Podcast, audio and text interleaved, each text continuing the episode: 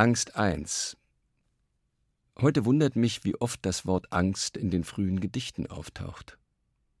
Mit 18 oder 19 entstand Geburtstag, das so beginnt. Meine Angst hat im Februar Geburtstag. Zur Feier zeche ich mit all meinen Feinden abendlang. Es endet mit Ich möge zufrieden sein und meine wieder so reich beschenkte Angst zurücklegen ins Herz. Auch die vielfach nachgedruckte Hymne von 1964 Ich habe Angst vor dir, Deutschland, Wort den Vätern erfunden, nicht uns. Wahrscheinlich hat hier doch der sonst von mir eher verabscheute Hermann Hesse recht. Man hat nur Angst, wenn man mit sich selber nicht einig ist. Erst in den frühen 70er Jahren die etwas platte Gegenwehr die Angst den anderen zuzuschreiben. Moritat auf Helmut Hortens Angst und Ende oder Ein Bankier auf der Flucht. Angst 2 Salman Rushdie 1992 nach Ayatollah Khomeinis Fatwa zum ersten Mal in Deutschland. Höchst konspirativ. Gespräche in Bonn.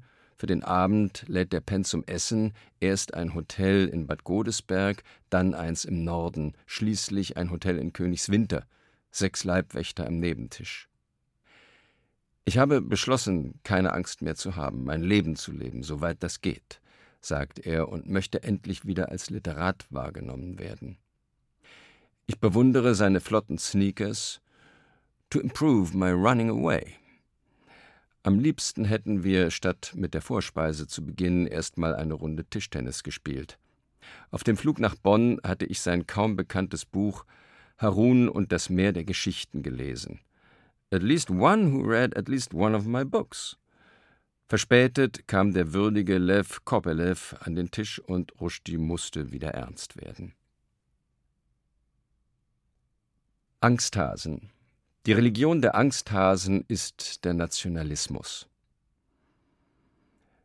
Anguillara Sabazia.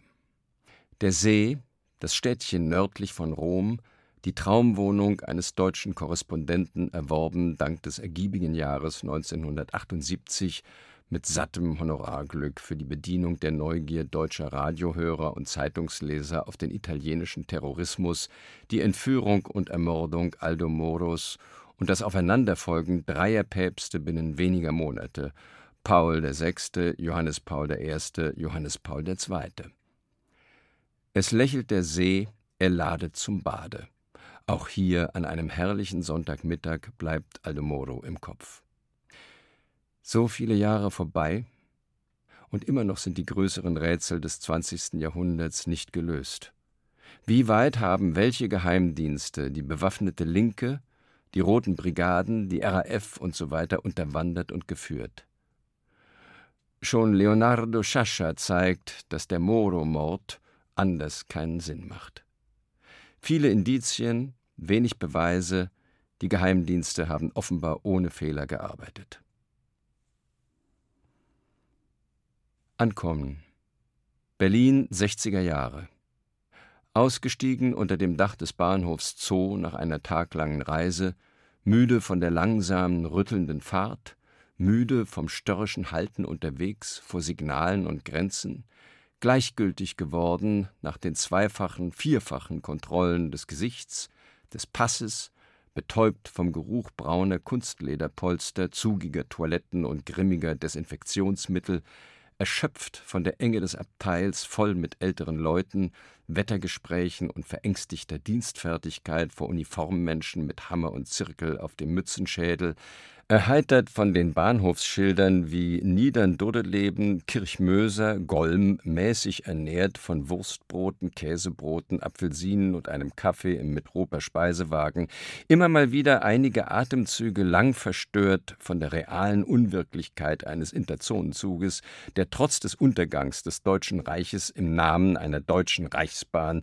die der Zone genannten DDR gehörte, die Reisenden von Westen in den Westen Berlins oder weiter weiter in den Osten verfrachtet, eingeschachtelt vom Regen und mäßig gewappnet gegen die Lächerlichkeiten des Alltags mit der Lektüre des Taschenbuchs Leben und Meinungen von Tristram Shandy, schläfrig vom regelmäßigen Schlag der Räder auf Schienenlücken und von der Dunkelheit der letzten ein, zwei Stunden, der immer längeren acht oder zehn Stunden vom Waldecker Land bis ans Ziel, von sekundenlangen Blicken auf winzige Lichtpunkte in einer totenstarr liegenden Landschaft, aufatmend im endlich erreichten Westen vor den ersten hellen Fenstern und Laternen in Wannsee, beim langsamen Rollen durch Charlottenburg, beim Quietschen der Bremsen und beim Anblick des langen Bahnsteigs. Siehe Anstifter. Ankunft 80er Jahre. Nach sechs Wochen auf einem anderen Kontinent in Berlin-Tegel die ersten deutschen Wörter, die hängen bleiben, Ist-Analyse, Bedarfsermittlung. Heimat deine Sterne. Anlehnung Friedhof in Weißensee Beerdigung des Dichters und Freundes Peter Brasch Thomas Brasch, der alte Freund, den ich in den letzten Jahren seltener gesehen hatte als seinen jüngeren Bruder, steht da mit starrem Blick, schwer schnaufend, an einen Baum gelehnt wie ein Achtzigjähriger. Offenbar ein Schwächeanfall, aber er bleibt auf den Beinen. Ich drücke ihm die Hand, die er lange nicht loslässt, stehe ein paar Minuten so neben ihm. 25 Jahre ist es her, dass er sich an mich und an den Rotbuchverlag lehnte, um mit seinem Buch Vor den Vätern sterben die Söhne aus der Wilhelm-Pieck-Straße in den Westen und im Westen groß rauszukommen. Siehe Ausreise. Um nach drei Tagen im Westen sich schon zum Surkamp-Autor zu erklären. Ein Verrat, den ich ihm verzeihen konnte. Genies sind so, auch die, die Genie sein wollen, versuchte ich mir einzureden. Ein paar Wochen zuvor hatten wir uns zuletzt getroffen. Er konnte nicht aufhören, von seinem riesigen Brunke-Roman zu erzählen und hatte für meinen ersten Verleger in das schmale Surkamp-Buch geschrieben. Er schnauft. Ich halte weiter die Hand. Eine Freundin fragt: Geht's, Thomas? Er nickt. Sie geht vorbei. Vier Monate später liegt auch er im Grab, auf dem Dorotheenstädtischen Friedhof. Herzversagen mit 56. Anmut. Merksatz Joachim Kaiser. Wenn ein Satz weder Anmut hat noch eine neue Information enthält, dann darf man ihn nicht schreiben. Anna 1 bis 4 Anna D., mit der ich in der frühen Studentenzeit gern ein Paar gewesen wäre, doch sie liebte einen älteren, leider sympathischen Herrn, zumal wir nach außen hin als solches galten, selbst von Ingeborg Bachmann als schönes Paar bewundert, wie Klaus Röhler später behauptete. Anna Grass, wie sie am Strand in Südfrankreich, siehe Egmort, ihre Ballettsprünge machte. Anna Jonas, 1944 bis 2013, vergessene Autorin der 80er und 90er Jahre, als Vorsitzende des Berliner Schriftstellerverbands Kämpferin gegen die Neigungen zu DDR-Meinungen im Bundesvorstand, was zu dessen Niedergang führte. Auch ich trat 1988 aus. Anna Thalbach, die ich als Kleinkind 1976 mit ihren Eltern Kati Thalbach und Thomas Brasch, siehe Anlehnung, siehe Ausreise, früh um halb sechs am Bahnhof Zoo an dem Tag abholte, als sie die DDR verließen und die 2001 direkt nach dem 11. September im Schloss Charlottenburg bei der Buchpremiere aus dem Königsmacher las. Anne 1 und 2 Anne Duden, Mitgründerin des Rotbuchverlags, Presse und Lizenzen, eine Frau, in die sich die Feuilleton-Redakteure reihenweise verliebten, dann Autorin. Selten habe ich einen Menschen so lange und so heftig leiden sehen wie sie, nachdem bei einem Streit zweier Gruppen vor einer Schöneberger Disco 1978 ausgerechnet sie, unbeteiligt, neben ihrem Bruder den Schauplatz verlassend getroffen wurde von einer Eisenstange, die ihr alle Zähne ausschlug, den Kiefer und die Seele brach. Der bleibende, unaufhörliche Schmerz trieb sie zum Schreiben. Sie wurde eine große Dichterin des Leidens. Anne M., der ich als 16- und 17-jähriger Schüler ein gutes Jahr lang Briefe schrieb und die ersten Gedichte schickte. Nach einer Lesung in Minden 1996 überreichte mir eine Frau ein Bündel mit Briefen meiner Handschrift und verschwand. Da waren sie wieder, die allerersten peinlichen Gedichte, die ich als Student schon einmal im Kachelofen verbrannt hatte und nun eher ungern. Dazu die fürchterlich eitlen angeberischen Briefe, Dokumente pubertären Suchens, aber auch einer merkwürdigen Entschiedenheit, alle Energie auf die Literatur werfen zu wollen. Anneke Zu den Freuden des Kinderkriegens gehören die Freuden der Namensfindung und Namensgebung. Als wir hörten, dass unser erstes Kind ein Mädchen werden sollte, waren die ersten beiden Vornamen bald gefunden. Kinder brauchen aber drei Vornamen, das war ich gewohnt, und auch unsere Tochter sollte von dieser kleinen Großzügigkeit profitieren. Zur Not den vielleicht ungeliebten Rufnamen wechseln, sich selbst in spielerischen Varianten und als Möglichkeitsform sehen können. Mara in mehreren Sprachen, die Frau, das Weibliche, und Elisabeth standen schnell fest. Der dritte erforderte längeres Nachdenken. Wir wohnten damals 1978 bis 1980 in den Niederlanden im Grenzgebiet zwischen Kleve und Nijmegen. Siehe Abend, siehe Anfänger. Ein Kilometer von der Grenze und vier vom deutschen Kranenburg entfernt, wo die Geburt stattfinden sollte. Dankbar für das Leben in bequemer Zweistaatlichkeit und in der Landschaft Berchendal, in der wir zu Gast waren, wollten wir dem an der Grenze geborenen Kind auch einen holländischen Namen geben. Zudem war man damals als Deutscher in den Niederlanden immer noch ein Kind der Besatzer und Naziterroristen. Da war jedes Zeichen des auch sprachlichen Entgegenkommens, des Verständnisses ein erhoffter Schritt in Richtung Lockerung. So kam es zu Anneke, eine heitere Variante zu den deutschen Annas und Annes.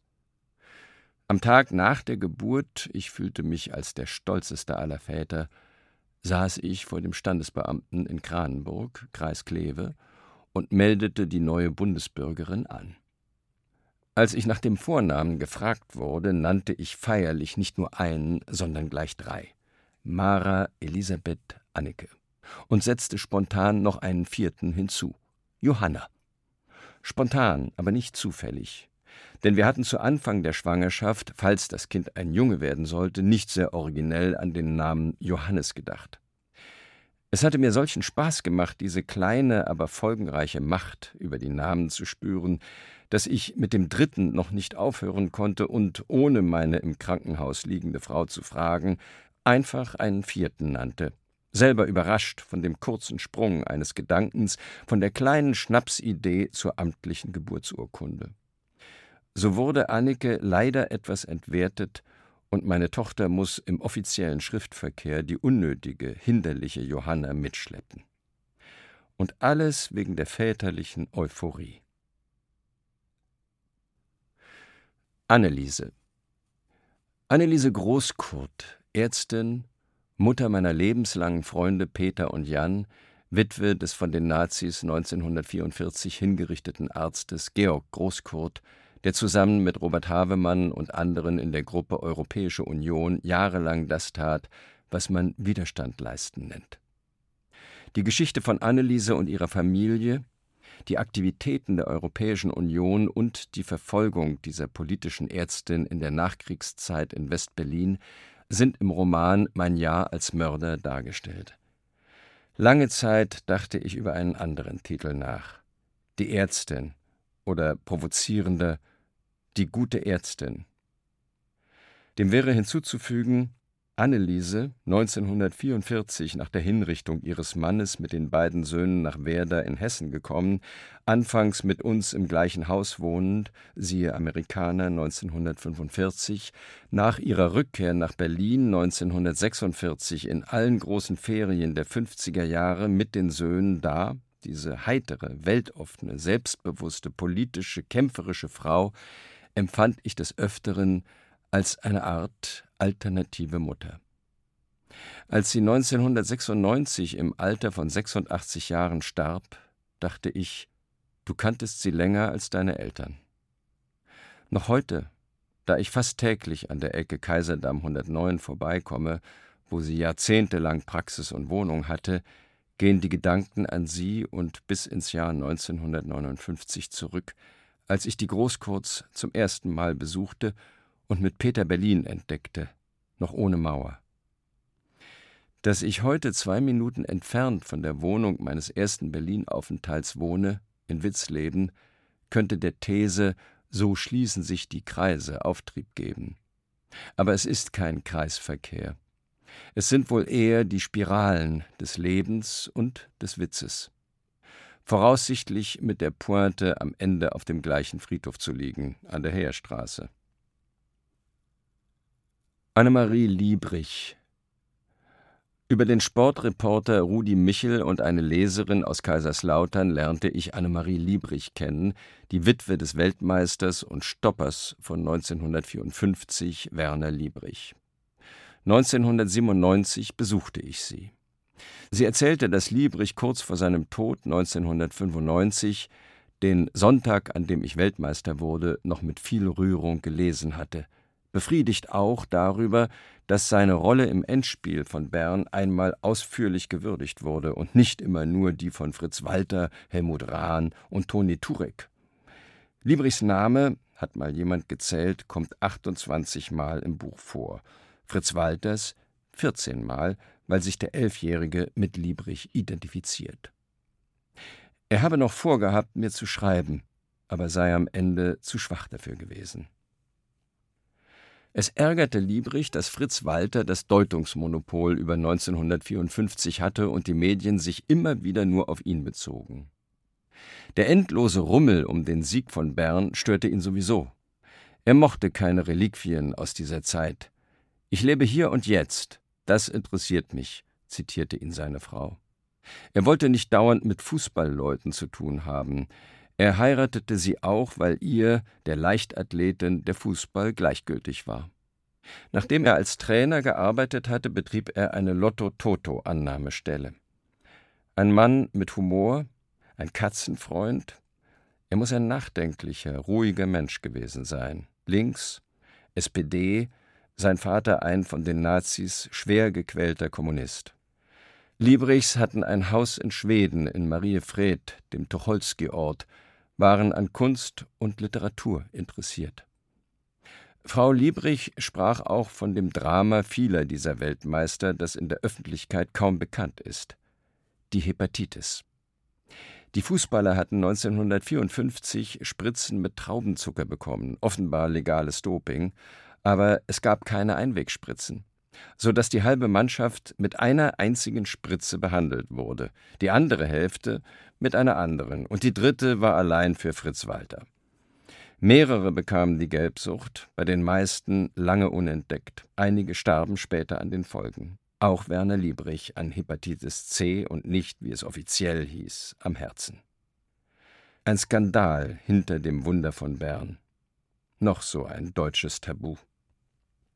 Annemarie Liebrich hätte mir sicher noch mehr erzählt. Eine starke Frau. Ich spürte, das könnte ein Roman werden. Der Titel Liebrichs Katze. Vielleicht hätte ich ihn in Schweden angesiedelt und nicht in der Eisenbahnstraße in Kaiserslautern. Aber die Projekte mit biografischen Fäden wie Der Königsmacher, Mein Jahr als Mörder und Bildnis der Mutter als junge Frau gingen in jener Zeit vor. Anregung kein kurzer Text hat eine so anhaltende Wirkung auf mich gehabt wie Wolfgang Köppens langer Satz Ein Kaffeehaus, zuerst gelesen 1965 in Wagenbachs Anthologie Atlas. Warum? Weil ich hier zum ersten Mal kapiert habe, dass das Politische und das Ästhetische nicht zu trennen sind. Nicht nur bei Köppen, der so zum anregendsten Vorbild wurde. Anrufbeantworter Aus der Vorhandyzeit dem Anrufbeantworter Text Bin unterwegs oder unter 322xxxx zu erreichen, antwortete der israelische Lyriker und Übersetzer Nathan Zach mit dem entwaffnenden Satz Wir sind alle unterwegs, lieber Delius. Tage zuvor waren ihm auf dem Antiquitätenmarkt an der Straße des 17. Juni 4000 Mark gestohlen worden, darauf er Meinen Eltern hat man mehr genommen. Ansprachen.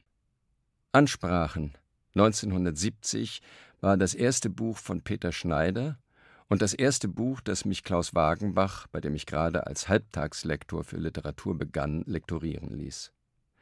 Es gab nicht viel zu tun. Die meisten Texte waren Reden und Aufsätze, gut geschliffen und gebaut. Auch an seinen Notizen, deutschen Ordnungswahn betreffend und den drei Gedichten fand ich nur wenige Details zu verbessern. Wichtiger war, dass wir uns gut verstanden und er mir bald anvertraute, an einer größeren Prosaarbeit an Lenz zu sitzen. Es dauerte eine Weile, bis er dem Lektor und dem Verleger ein paar Seiten zu lesen gab. Wir waren sofort überzeugt von diesem ganz neuen Ton in der Nachkriegsliteratur. Ein vielversprechendes Projekt, mit dem der skrupelbeladene Autor nur langsam vorankam, das dann aus Gründen, die in Als die Bücher noch geholfen haben, beschrieben sind, nicht mehr bei Wagenbach, sondern im Herbst 1973 im ersten Programm des Rotbuch-Verlags erschien. Ein Bestseller, der für den Start, das Ansehen und die Konsolidierung unseres neuen, kollektiv geführten Verlags enorm wichtig war. Und dem ein zweiter Bestseller folgte – Schon bist du ein Verfassungsfeind. Danach die Erzählungen Die Wette 1978, bevor meine und seine Zeit bei Rotbuch endete. Anspruch Anfang der 90er Jahre, nach dem Fall der Mauern und strengeren Grenzbestimmungen in einer Phase hoffnungsvoller Nüchternheit, saßen der polnische Lyriker, Übersetzer und Verleger Richard Krynicki, damals Posen, heute Krakau, und ich beide Kinder des Kriegsjahrgangs 1943, in einer Wohnung in Berlin, wo Krenitzky Gast des Berliner Künstlerprogramms des DAAD war, und sprachen über das Schreiben, was naheliegend scheint, aber unter Autoren recht selten vorkommt, weil es auch für uns das diffizilste aller Themen ist. Wir beide sind äußerst schüchterne Menschen, und Richard ist ein noch begabterer Schweiger als ich, also verstanden wir uns bestens. Weil wir unsere Worte mit produktivem Schweigen rahmten, gewannen sie ein besonderes Gewicht. Nein, nichts Schweres, sondern eine schöne, leichte Heiterkeit. Irgendwann flog mir ein schlichter Gedanke zu, den ich sogleich aussprach. Was wir tun, ist eigentlich nur das eine: zwischen zwei Punkten möglichst viel Sinn speichern. Richard lächelte, nickte und verstand sofort, was ich mit Sinn meinte. Sprache, Fantasie, Bild, Witz, Metapher, Präzision, Rebellion, Vernunft, Wahn, Deutung, Bedeutung, Andeutung und so weiter. Ein Wink genügte und wir waren uns ohne viele Worte einig. Literatur, ob Lyrik oder Prosa oder Dialog, wird nicht mit Handlung, mit großartigen Ideen oder mit guten politischen Absichten gemacht, sondern zuerst mit der sprachlichen Spannung zwischen zwei Punkten. Der Satz. Jeder einzelne Satz entscheidet. Sonst nichts. Anstalt moralische. Kurz nach dem 11. September 2001 notiert. Es kommen moralische Zeiten auf uns zu. Das Leben wird wieder zur moralischen Anstalt.